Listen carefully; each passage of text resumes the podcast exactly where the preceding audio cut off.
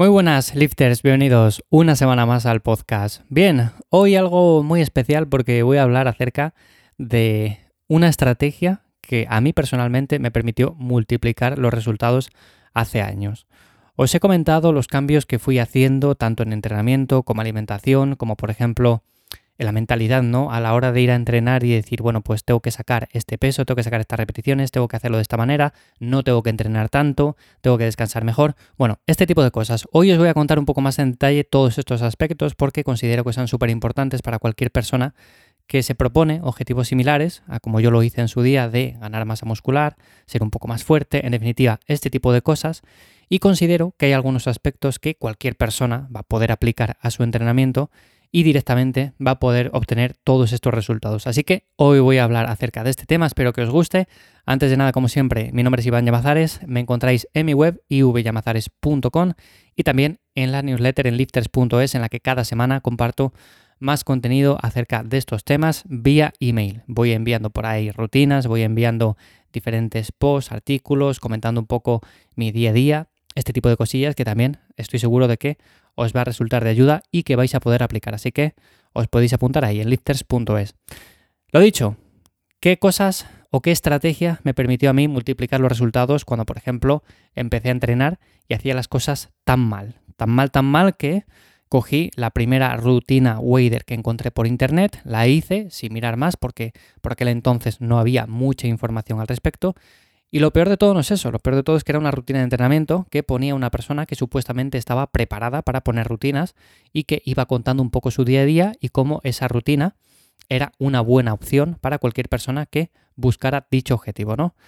Yo tampoco entendía mucho, no entendía mucho ni el orden de los ejercicios, ni entendía mucho el volumen, ni la serie, ni las repeticiones, ni la progresión, ni los descansos entre series. Yo me acuerdo mentalmente de cómo era esa rutina y no tenía ni pies ni cabeza. De hecho, cualquier persona que tenga un mínimo de formación a día de hoy y la vea, pues se dará cuenta de que tanto la selección de ejercicios no era ni por asomo la mejor, la distribución de los mismos tampoco, el volumen era exageradamente alto, luego el tema de los descansos pues era muy poquito descanso entre series, en definitiva estaba muy mal planteada y yo con esto conseguí ciertos resultados, porque claro, siempre pasamos de no hacer absolutamente nada a hacer algo y por poco que hagamos ese mínimo estímulo que estamos dando al músculo, bueno pues quieras que no se nota. Pero yo con el tiempo me fui formando, fui aprendiendo, fui leyendo, fui investigando y pasé a hacer ciertos cambios, o sea, lo cambié absolutamente todo, nueva estrategia, nuevo método, o sea, podéis llamarlo como queráis, pero lo cambié absolutamente todo, tanto la selección de ejercicios, como la distribución, como el volumen, como la frecuencia, o sea, cambié absolutamente todo. El resultado fue que avancé no el doble, sino el triple que lo estaba haciendo con ese esquema y además me encontraba mucho mejor físicamente, me encontraba mucho mejor a nivel de las articulaciones, descansaba mucho mejor, en definitiva, veía que lo que venía haciendo, que lo que había estado haciendo todo ese tiempo,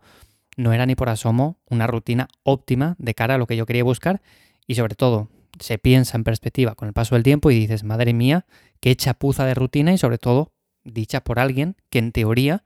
supuestamente entiende acerca de rutinas de entrenamiento. Pero bueno, el tema es el siguiente. Pasé de una rutina Wader dividida con un montón de volumen, con muy poquito descanso entre series, con muy poca frecuencia, frecuencia 1 evidentemente, a un programa torso-pierna con foco en los básicos. Esto es algo muy sencillo, un esquema que cualquier persona puede plantear, un esquema con ejercicios, como digo, yo entrenaba en casa, entreno a día de hoy en casa, bueno, pues lo podéis intuir ya. Ejercicios con barra, ejercicios con mancuernas, ejercicios con mi peso corporal, pero también muy sencillitos y con los cuales podemos ir avanzando. Bueno, pues un esquema de este tipo en el que ya pasaba de una frecuencia 1 a una frecuencia 2. Eso ya, ese primer cambio fue totalmente radical. O sea, pasar de entrenar un grupo muscular a la semana a hacerlo dos veces me permitía no solamente distribuir mucho mejor el volumen, sino también recuperarme mucho mejor entre sesiones, aunque parezca lo contrario. Este fue el primer cambio. Sumado a esto, ajusté también mi alimentación y eliminé calorías vacías. Muchas veces se habla de que podemos incorporar ciertos alimentos a nuestro día a día que no son tan nutritivos, pero que tampoco van a generar eh, demasiado impacto negativo. Lo he comentado yo un montón de veces y creo que es un enfoque muy válido para la gran mayoría,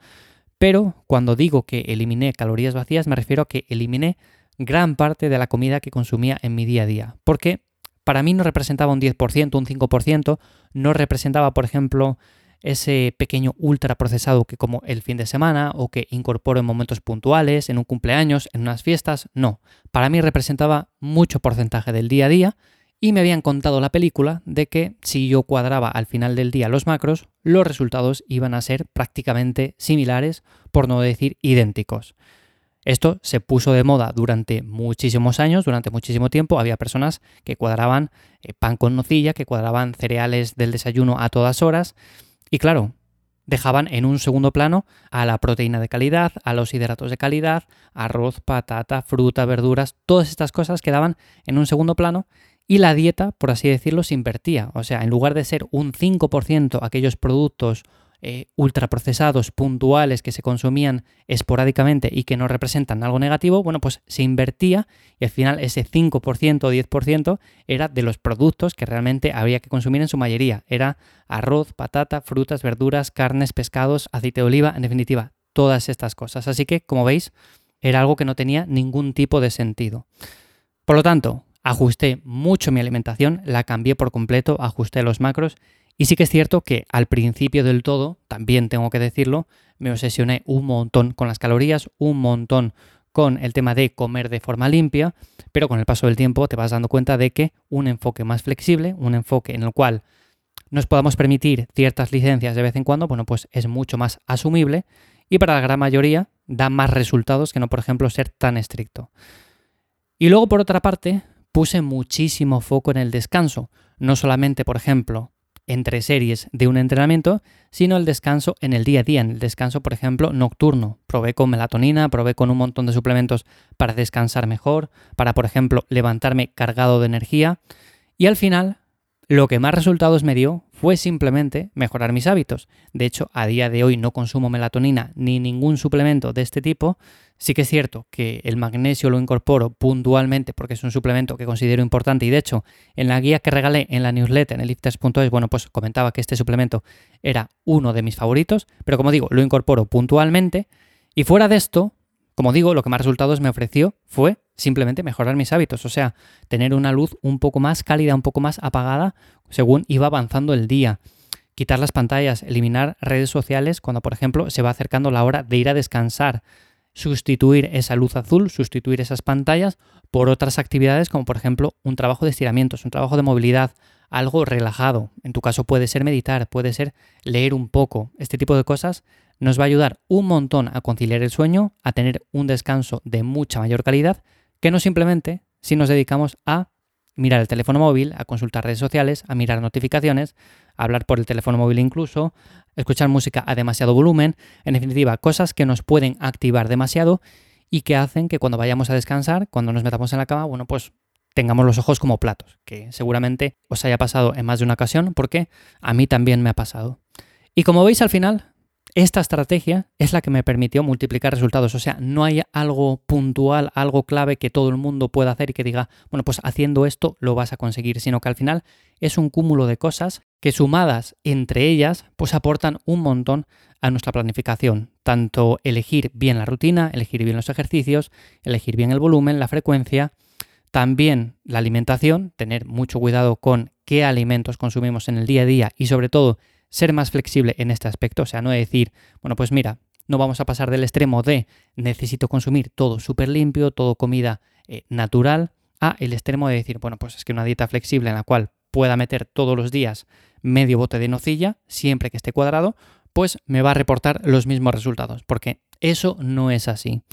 Y por otra parte, algo de lo que he hablado ya un montón de veces, es el descanso. Es decir, poner menos el foco en suplementos como melatonina, que puede estar bien en momentos puntuales, y poner más el foco en ciertos hábitos como un poco de luz cálida, eliminar las pantallas a cierta hora, trabajar la movilidad, hacer estiramientos, meditar un poco, leer un libro que nos guste, lo que sea, hacer este tipo de cosas, pues va a reportar normalmente más resultados que no el típico suplemento que tomamos la pastilla y pensamos que con eso ya vamos a tener un descanso de 8 horas perfecto. Y normalmente no es así. Así que bueno, esta es la estrategia que os quería contar, con la que yo progresé mucho más de lo que venía haciendo hace años y claro, también tengo que decir, tengo que poner en contexto, como digo, yo venía de hacer las cosas muy muy mal, de coger una rutina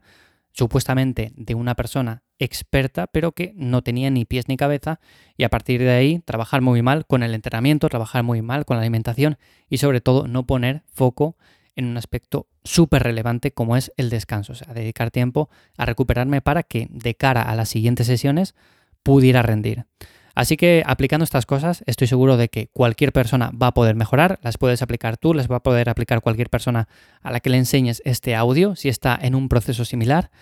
Y nada más, hasta aquí el episodio de esta semana de Lifters, como siempre. Espero que os haya gustado. Si queréis más episodios de este tipo, bueno, pues comentármelo en mi web, ivyamazares.com, también en lifters.es, por ahí estoy, por ahí me encontráis. Os dejo los enlaces en las notas del episodio y ya nos escuchamos de nuevo por aquí en siete días, la semana que viene. Que paséis buen día. Chao.